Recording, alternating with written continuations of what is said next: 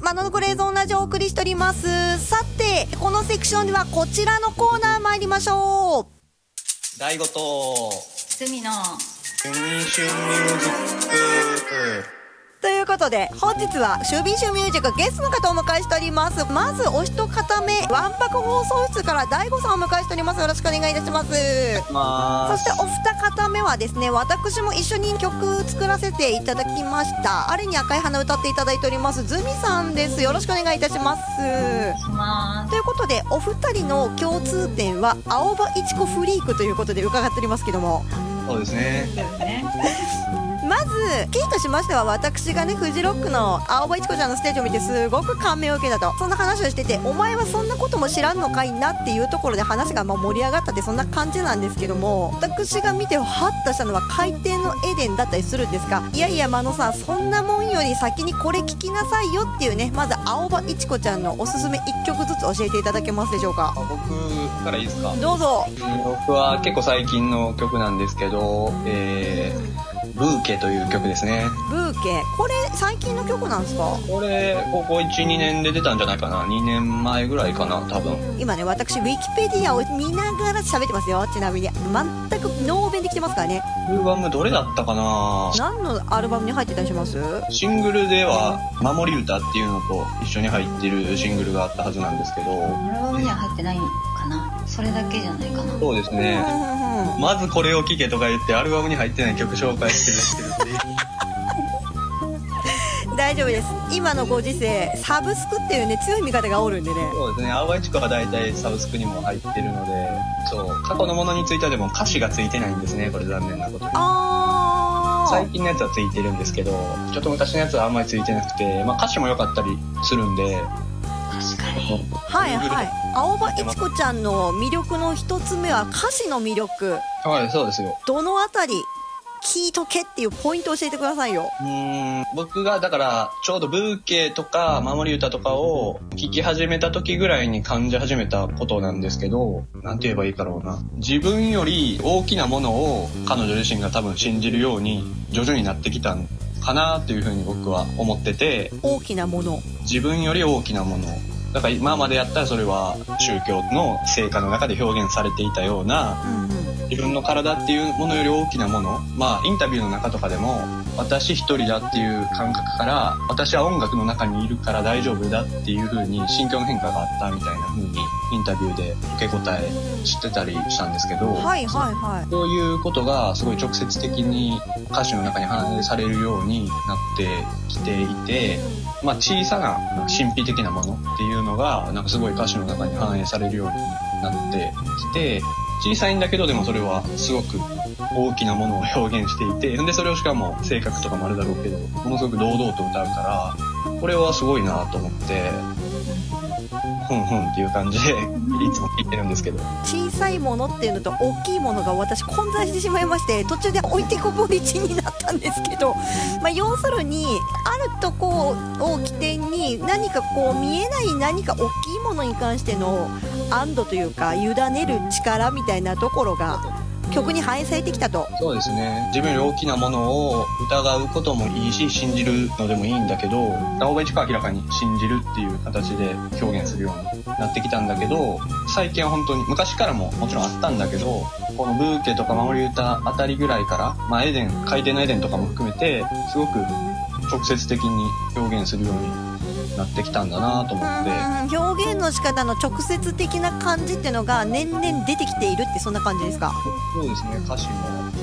音楽もやっぱり直接的になってきたのかなって思いますね。そもそも根源たどると青葉いちこちゃんって出てきた頃ってそんな感じじゃなかったんですか？デビュー当初というか。むしろ独立した身体としての私みたいなのを表現してるのかなって僕は思っていて、うんうん。でだから私とあなたの間にある距離みたいなものとかが歌われていた。あなたが誰なのかはわかんないけど、私とあなたの間には距離があるから届けるとかっていう風な歌詞のイメージっていうのが結構あったりしたんだけど、それ、それはそれで、なんて牧歌的なんだけど、そういうのっていうよりはもう少し、もともと私とあなたっていうのは一つで、で、たまたま二つの体として距離があるみたいな形で、もともとは一つだったっていうことが、なんかすごく強調されるようになったのかなとは思うんですよね。なるほどね。ということでズミさんいかがですか？このお話。うんうん。とてもわかります。なんだろうな返しが浅めだったんだよな思ったより。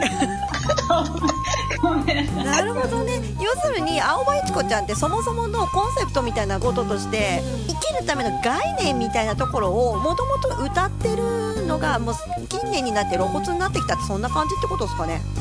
そうなのかなと思いますねう。ーんってことはだ大悟くんが聞かれる青葉一子の魅力の一つってその哲学的部分っていうかそういう魅力？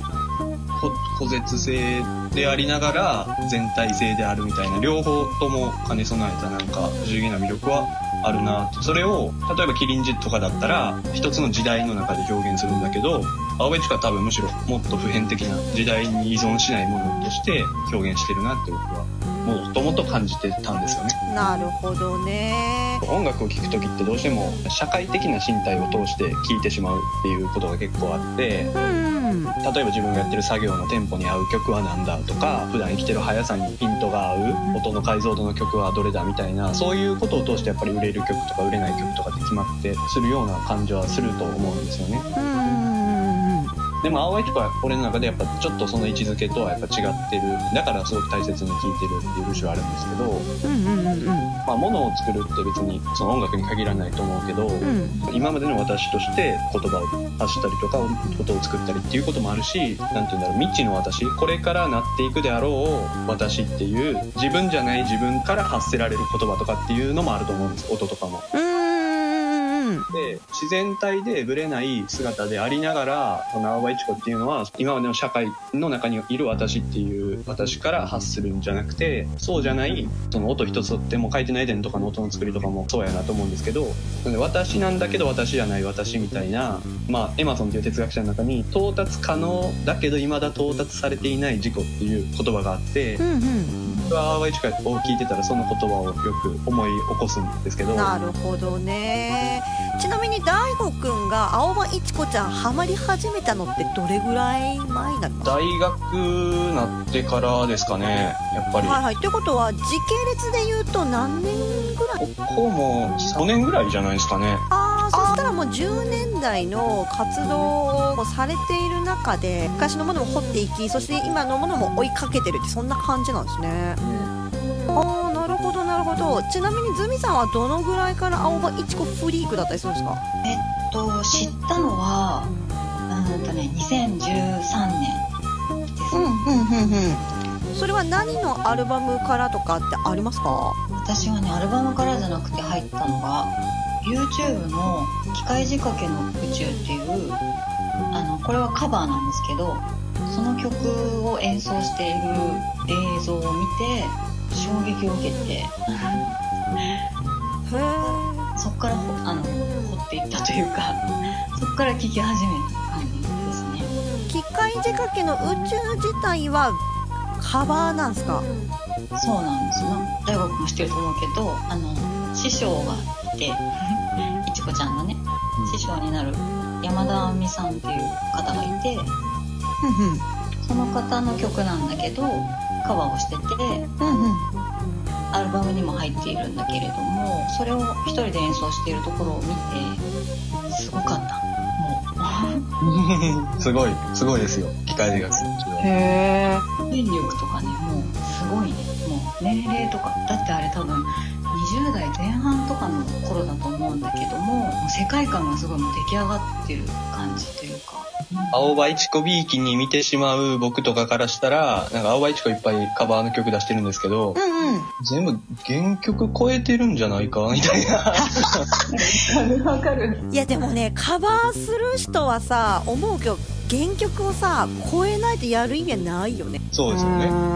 なるほどねそういうとこに魅力があるんだそうそうそう。大貫太鼓と坂本龍一が作った3匹の熊っていう曲があって、それのカバーとかも出してるんですけど、はいはいそれもね、僕的には正直超えてますね。総的に超えてると思う。そうなってくると3匹のクマ聞きたくなるね。青抜太鼓トリビュートアルバムに入ってるんだ。なるほど。13年のアルバム皆さん入ってるらしいですよどうやら。原曲を聴いて、その、青いチコを聴いて、ちょっと聴き比べする、まあ、クラシックの楽しみ方みたいになっちゃうけど、そういう楽しみ方もありますよね。なるほどね。ということでここで1曲大悟さんご紹介いただきましょうか。この曲ではなくて実はご用意いただいてるんですよね。いいですか？どうぞ。青葉チコでブーケ。あのグレーゾーンマジック。